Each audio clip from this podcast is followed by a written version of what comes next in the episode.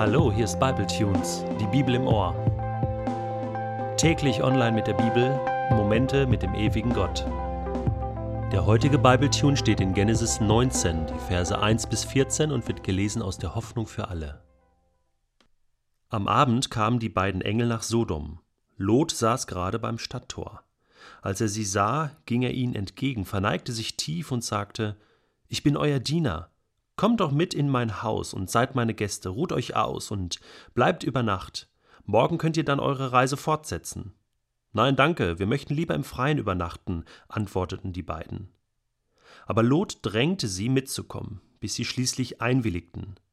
Zu Hause brachte er ihnen ein gutes Essen und frisches Brot. Danach wollten sie sich schlafen legen, doch in der Zwischenzeit waren alle Männer Sodoms, junge und alte, herbeigelaufen und hatten Lots Haus umstellt.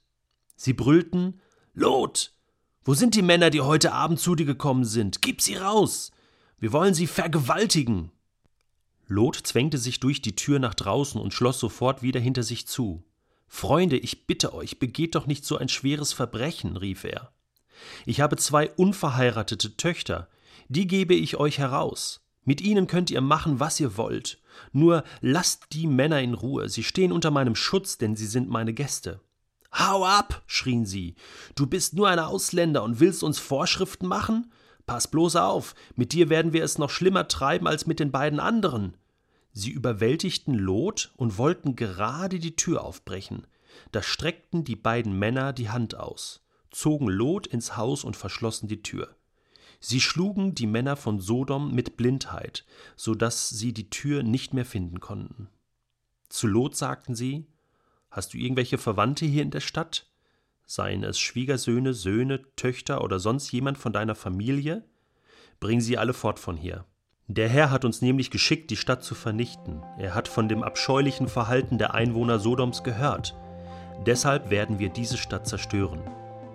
Sofort eilte Lot zu den Verlobten seiner Töchter und rief ihnen zu: Schnell, verschwindet aus dieser Stadt, denn der Herr wird sie vernichten.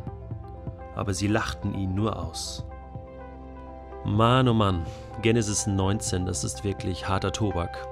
Und es ist so ein langes und schreckliches Kapitel, in, nicht nur in der Bibel, sondern auch in der Geschichte der Menschheit dass ich versuchen möchte, heute und in den nächsten zwei Tagen das Ganze mal in Ruhe zu betrachten und herauszufinden, warum Sodom und Gomorra ja sprichwörtlich geworden ist für die Boshaftigkeit der Menschen.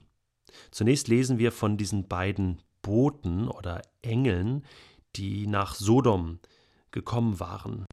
Mit ziemlicher Sicherheit sind das ja die beiden Männer, die damals bei Abraham schon waren und jetzt weitergezogen waren Richtung Sodom. Sie waren also von Gott geschickt und kommen jetzt in diese Stadt hinein, um sie zu vernichten. Das erfahren wir später.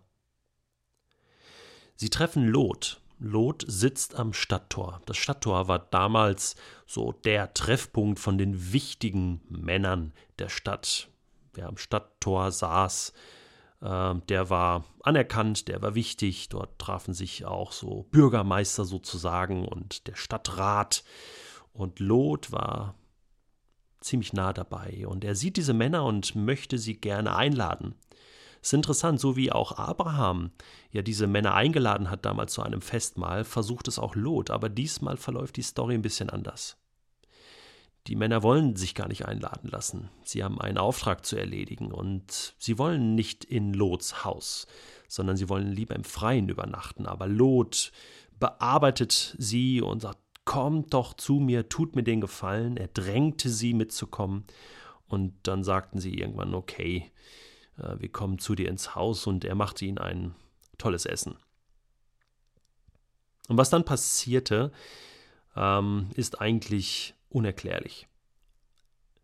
Alle Männer Sodoms, junge und alte, kamen herbeigelaufen und hatten Lots Haus umstellt. Und sie forderten Lot auf, diese beiden Männer herauszugeben. Wozu? Wir wollen sie vergewaltigen. Wahnsinn. Was ist denn hier los? Mit einer völligen Selbstverständlichkeit wird hier berichtet, dass alle Männer der Stadt Sodoms diese zwei Männer sexuell vergewaltigen wollten. Das heißt, nicht nur Homosexualität war an der Tagesordnung, darüber könnte man ja diskutieren, sondern auch Vergewaltigung. Und es ist interessant, wie jetzt Lot reagiert. Als ob er das schon so ein bisschen geahnt hat, sagt er, Freunde, er nennt diese Männer seine Freunde. Ich bitte euch, begeht nicht so ein schweres Verbrechen. Schaut mal, ich habe noch zwei unverheiratete Töchter. Er ist also bereit, seine zwei unverheirateten Töchter den Männern herzugeben. Das muss man sich mal vorstellen. Er wehrt sich gar nicht. Er sagt, nimmt die Töchter, verschont meine Gäste. Ist ja nett, dass er diese Gäste verschont, aber was haben wohl seine Töchter damals gedacht? Und wir sehen, wie Lot verstrickt ist in dieser Stadt, wie er nicht nur Freund ist von diesen Männern, sondern wie er sozusagen auch diese Gepflogenheiten, diese Brutalität, diese, diese Kriminalität, diese Bosheit teilt und sogar noch unterstützt. Nur, was blieb ihm hier auch für eine andere Wahl?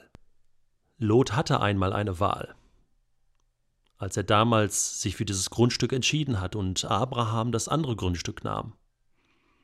Damals hatte Lot seine Wahl getroffen und nun erlebt er die Konsequenzen seiner Wahl. Und er erlebt, wie er aus diesem Kreislauf des Bösen nicht mehr herauskommt. Ich werde erinnert an Psalm 1, wo es heißt, Glücklich ist der Mensch, der nicht lebt wie Menschen, die von Gott nichts wissen wollen. Glücklich ist, wer sich kein Beispiel an denen nimmt, die gegen Gottes Willen verstoßen. Und glücklich ist, wer sich fernhält von denen, die über alles Heilige herziehen. Luther hat damals übersetzt, wer nicht sitzt, wo die Spötter sitzen. Und da war Lot jetzt. Er saß mit den Männern zusammen im Stadttor, mit den Spöttern, die Männer, die gleichen Männer, die jetzt vor seinem Haus stehen und ihn vergewaltigen wollen, die Männer vergewaltigen wollen und die Töchter noch dazu. Diese Geschichte kann für Lot und seine Familie nur noch gut ausgehen, wenn Gott eingreift, wenn Gott ihn rettet. Und genau das passiert jetzt. Diese Engel, sie helfen Lot, Sie schlagen diese Männer mit Blindheit.